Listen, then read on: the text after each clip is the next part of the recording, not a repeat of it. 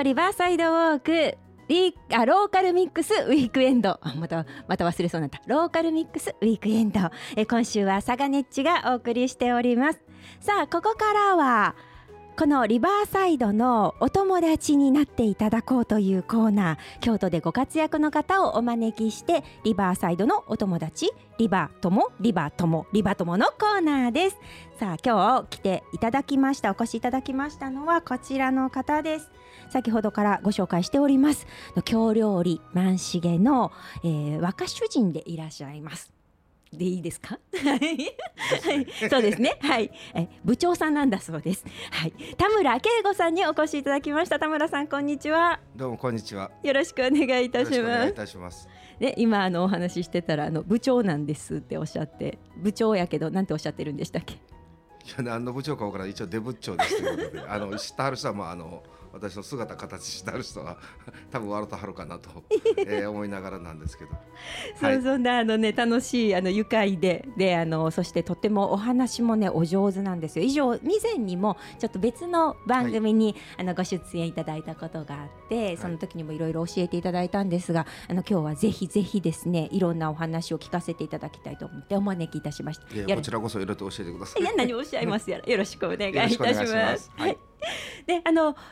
でこちらのラジオを聞いてくださっている方はあの京都市の北区上京区のお住まいの方が多いかなと思うんです。が、はい、まあ、その方はもう皆さんご存知だと思うんですが、はい、西陣にあります京料理のお店万重、はい、はい、はい、こちらで、えー、もともとこちらのあのお子さんとしてお生まれになったってずっとそちらで育ってらっしゃる。そうですね。あのー、まあ、自宅も別にあったんですけど、うん、自宅は朝出て帰ってくるの店やったんで。なんかもう店が実家みたいな感じですね僕にとっては。そうなんですね、はい、じゃあもう西陣のあちらでずっとお育ちになったというそんな田村さんなんですけれども、はい、はい、あのー、えっとですね田村さんは今あの食育のこともされてその料理人としてねあの大変力をこうあののあるあの方なんですけれどもあのいろんな、え日本料理アカデミーには、えーと、設立と同時に参加されてたりだったりとか、はい、あとあの若手料理人のこの京都料理芽生え会、はい、はい、こちらの会長さんをずっと務めてらっしゃる。えっ、ー、とね、もう、えっ、ー、と、2年一期なので。そうなんですね。はい、4年前まで勤めてまして、うんうん、その後。山場の平八さんがで今期から嵐山の弁慶さんが今会長ですけども今一応会の中では幹事をで、まあ、全国組織なんですけど、まあ、そちらでも一応幹事の方を務めさせてはいただいてますはいまあ、はい、そういったあの、ね、お役目もたくさん務めていらっしゃってお忙しいんですよね。なんか回ってくるんです。そんな。いや、もうきっと皆さん頼りにされているからなんだと思う。田村にとりあえずやらしとくみたいな、あの。俺カナン氏みたいなところあるかもしれません。で、あの野菜ソムリエ京都っていうのも立ち上げられたりまああの野菜ソムリエ、うん、実はまあ関西の一番最初の方に僕大阪で取ったんですけど、はあ、あのー、まあ関西で受講が当時大阪しかなかったので、行かしてもらって割と京都では一番最初ぐらいに取った。でまああの各地にその野菜ソムリエが増えたので、はい、地域地域でまああのー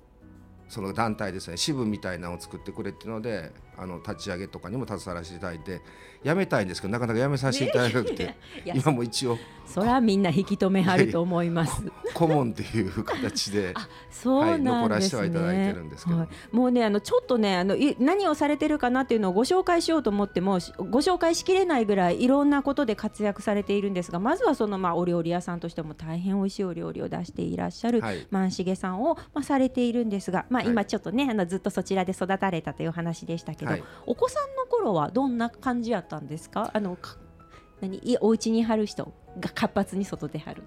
そうですね。あのー、僕実はね幼少期まあまああのやんちゃな子供でした。あのー、幼稚園の時植物園に遠足に行って、はい、あの昔ほら大きなゴミ箱じゃあったじゃないですか。はい置いてありましたね。網網の、はいはい、えー、もうお前うるさいって先生にゴミ箱掘り掘り込まれてとかそんな子やったんですけど、はい、もうよくおちょけの K と言われたんですけど敬語なんでそうなんですはい、まああんまりあの賢い子ではなかったと思いますけど。でも元気いっぱいはい。ただねえっ、ー、と小学校の時にちょっと3年生かな、はい、病気をして4年間、まあ、あの外科系のあの病気やったので、はい、あの日にち薬みたいなのもやったんですけど2年間ほど京都の伏見の国立病院に入院してたんで。まあ後でお話になると思いますけどこの話はこの前出てなかったでしょ？出てなかったです、はい、サプライズもあれしとかね あんまりこの話もしてないんですけど、はい、その時に僕、まあ、小児科やったんで、うん、あのー、2年近くの間に11人目の前で亡くなってる人を見てるんですね。同世代とか赤ちゃんとかも含めて。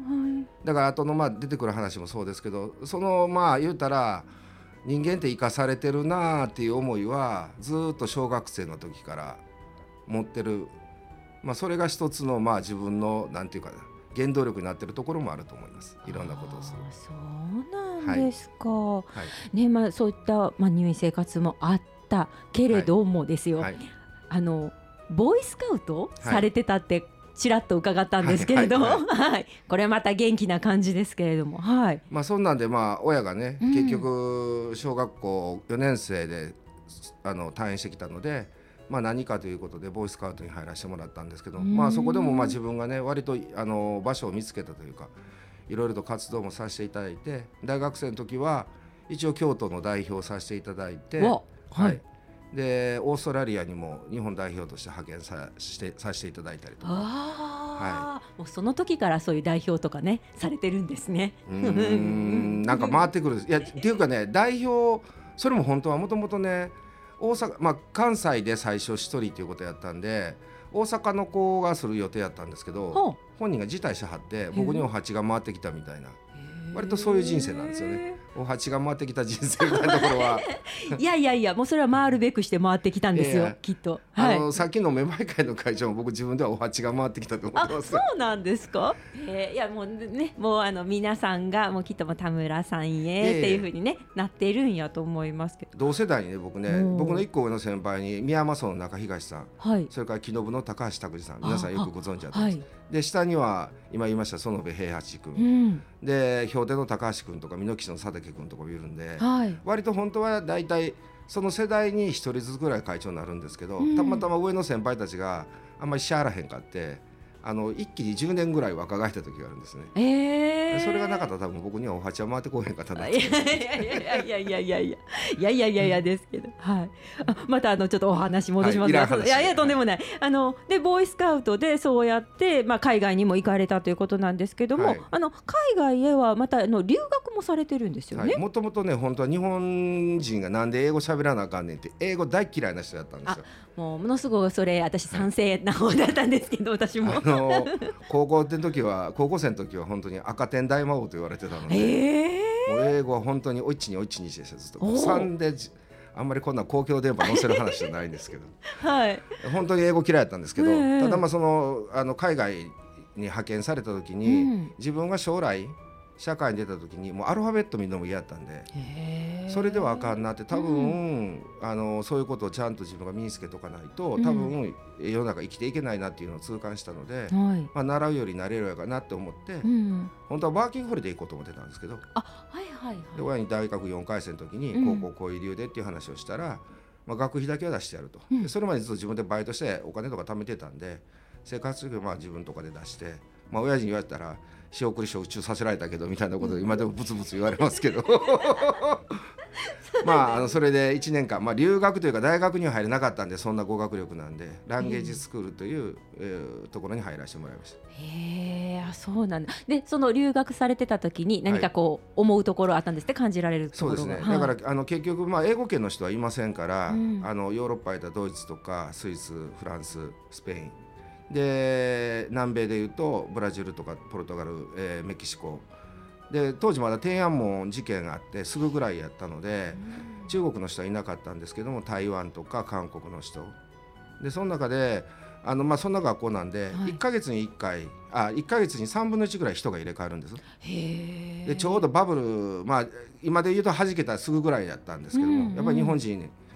えー、学校に半分ぐらいいましたんで。そやのにそのよそから来た人が日本のことについて教えてくれて僕のところに来るんです。ほうほう。で君のクラスも日本人いるから、はい。えー、教えてくれと、うん、あ聞いてくれと。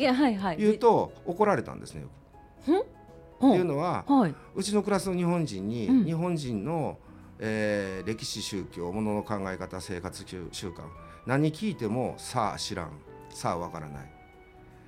そういうふうにあのー、言って君の国の若者は自分の国のことも分からんくせに内心よその国のことを勉強ししに来てんやと。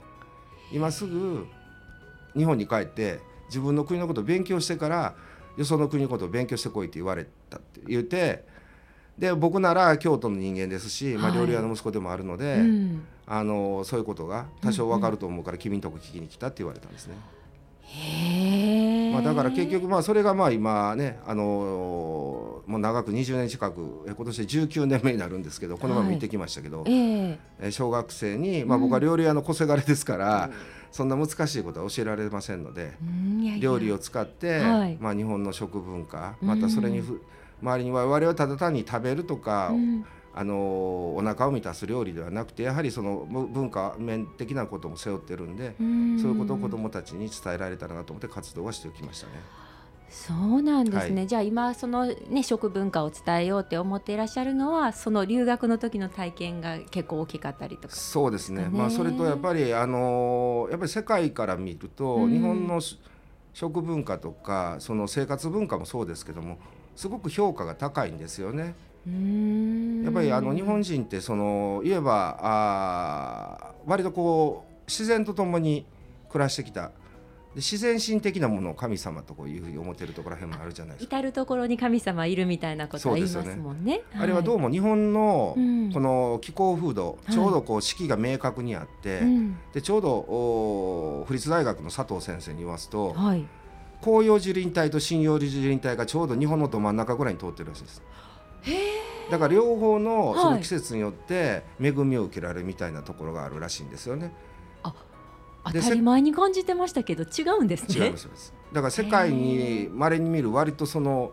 四季にちゃんと食べ物が手に入る。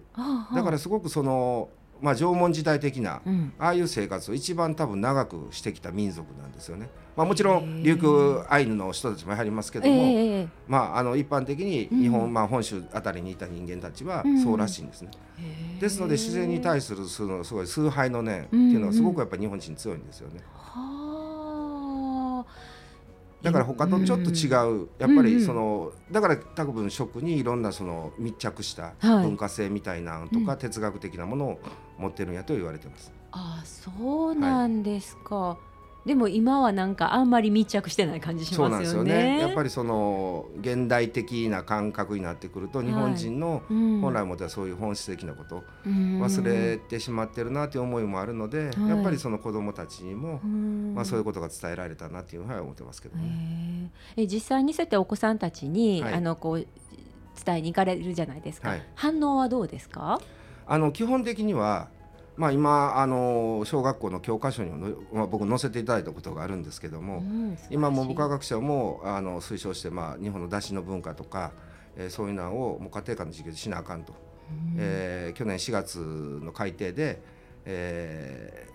ー、全国京都だけじゃなくて、はい、そういう日本の、日本全国、はい、はい、でそれと連動して国語とかで、うん、えー、またその日本の文化をちゃんと学びましょうみたいなのが、えー、になったんですけども。はいあのー、どういうんでしょうかね。まあ子供たちやっぱりそのだしあの分かってるようで分かってない。でも分か飲むとやはりそのだしの重要性とか、うん、まあ、日本の食の今世界で評価されてるのはやっぱりそのだしを中心としたヘルシーな食事をとってる。でそれがベースが油とか砂糖とか使わなくてもだしが効いてたら美味しく食べられるっていうことで、はい、えー、子どもたちも美味しいって言ってくれることがほとんどですね。いや恥ずかしい話、はい、私もお出し取るのが、はい、下手やし あの取ったことないとは言わないんですけど、はい、取ってもあんまり美味しく引けなくて、お出汁が、はい、でなんかまあいいかみたいな感じになってるのでうちの子供たちも本当の出汁の味分かってるかなっていう反省点がすごいあるんですけど。ただね、はい、まああの別に僕はあの市販の顆粒の出汁とか液体の出汁とかは僕全然否定しません。っていうのはあれがもしああいうものがなければ、はい。日本人も味噌汁も作らなくなったんちゃうかなって言われてるぐらいなんですけども結局のところそのまあ今現代社会ですからやっぱり簡易なものっていうのは簡易なものででまああの皆さんねやっぱり今どうしても値段のことを考えはるのでやっぱお安いやつをお安いやつを買はるんですけど、はい、僕らでも安いやつやったらやっぱりそんな引けません。やっぱりそこか。値段は値段なんです。あそこで違うんですね。だからたまにやっぱりいいものを召し上がっていただく、なるほどでまたそれで、えーね、あの難しかったりとかしたらまた料理屋に来ていただく、まあ、それはちょっと嘘ですけど。まあいいんですけど。やっぱりあのねあのいいものを使っていただくともうほっといても美味しくいただいていただけると思います。そこですね。なのであのちゃんとやろうと思う時には、はい、そこはちょっと頑張って。というかね佐賀根さんとか僕らの世代の贅沢ってなんかステーキドーンとか、はい、伊勢海老バーンとか そういう感じですけどそうですね。今割と気軽に手に、まあ、もちろんいいものは高いですけど、入る時代なんで、はい、ただそれもやっぱりその輸入で冷凍されて、こう並んでたりとかするんで、うんあの同じ形のものですけどもやっぱり本物の美味しさっていうのを皆さんそういうのはもうちょっと見ていただいてそれもまたある種の贅沢かなと、まずそれを例えばただのお吸い物ですけども子供さんと一緒に作ってなかなか家族と共有する時間とかないじゃないですか、はい、こんなこと言うと僕全然子供と共有する時間なくて あれなんですけど子供とかに怒られてるんですけど。まあまあそれを置いといて、はい、あのそういういいものを使って皆さん家族で何かそういうことを作って、はい、みんなで楽しむっていうのも現代的な贅沢違うかなっていうふうには僕は思いますけどね。どね今ねステイホームでお家にいる時間も長くなってますからね、はいはい、でそこでまあお家でのこう食育っていうのもあってもいいかなっていうことですよね。ねだから一緒にまあ言うたらあのー失礼ですけど大人の方も子供さんと一緒に学んでもらうっていうか、うんそね、そっちかもしれない。学ぶというか本当はね、はい、日本っていうのは、うん、まあこれが、まあ、考え方かもしれませんけどやっぱり親から子へ、はい、子から孫へと伝えられてきた、やっぱりあのそういうことが大切にしてきた。国やと思うんですよね。はい、まあ、特にこの上京区僕も北区あたり、うん、ほとんどねあの僕そこの大谷大学卒業なんでもう本当に僕地元地元地元なんですけど、ね、はい、はい、高校は朱雀ですので、はい、あのー、そういうことがまた息づいてますけども本当に今現代社会そういうのがあの断ち切られてしまってる社会なので。やっぱり僕らの世代ってなかなか親からつないでもらってるもんで少ないと思うんですよね。だからそれを今割とこうちょっと見直してもらう時期でもあるのかなっていうふうには思ったりはしますね。なるほど。いやもう勉強になるというかもうななんかねそしてあの面白いのでお話がなんぼでも聞きたいんですけども、はい、こんな時間になってしまう、ね、そうなんですよ。そうなんです。すいません、はい、あの最後にあのラジオ聞いてくださっている皆さんへ、はい、あの田村さんから何か一言メッセージをお願いできませんか？そうですね、あのー、まあ、皆さん今ちょっとステイホームの時期でもあるので、うん、まあ、あの身近な地域の、えー、いろんなこと見直していただきたいなというのは思います。うん、っていうのはあのー、今日本本当に、あのー、忙しかったと思うんですね皆さん、まあ、今も忙しいでしょうけど、でも今世界で日本の本当にいろんな文化とかコミュニティみたいなものもすごく評価されてるので、うん、それが皆さん当たり前ですけど失った時に本当にあ本当に大切やったなと思い出すことがたくさんあると思います。例えば町の商店街に皆さん魚屋さん八百屋さんそれぞれの専門家がいたのを今なくしてしまったわけですよね。だから今食べ物のことに聞こうと思ったらいなくなってしまう、例えばアニサキスってねちょっとね怖いみたいな話ありましたけど、あんなも本来でしたら魚屋さんが本当にこの時期にはこんなんいるよって教えてもらえたので。そうですよね。だから地域のコミュニティのことも皆さんね、またちょっと見直していただいて、この後も防災の皆さんがまたお話ね、あのみたいなんですけど、はい、ありがとうございます。そういうのにも協力していただいて、はい、またこの街をね、はい、いい街にしていただけたらなっていうふうに思います。いや、はい、どうもありがとうございます。次のコーナーのことまで言っていただきました。どうもありがとうございます。いや、またあのぜひお話また伺いたいので、またぜひお越しになってください。よろしくお願いいたします。すみません。はい、ありがとうありがとうございました。ありがとうございました。今日お話伺いましたのは京料理万重の田村恵子さんでした。ありがとうございました。ありがとうございました。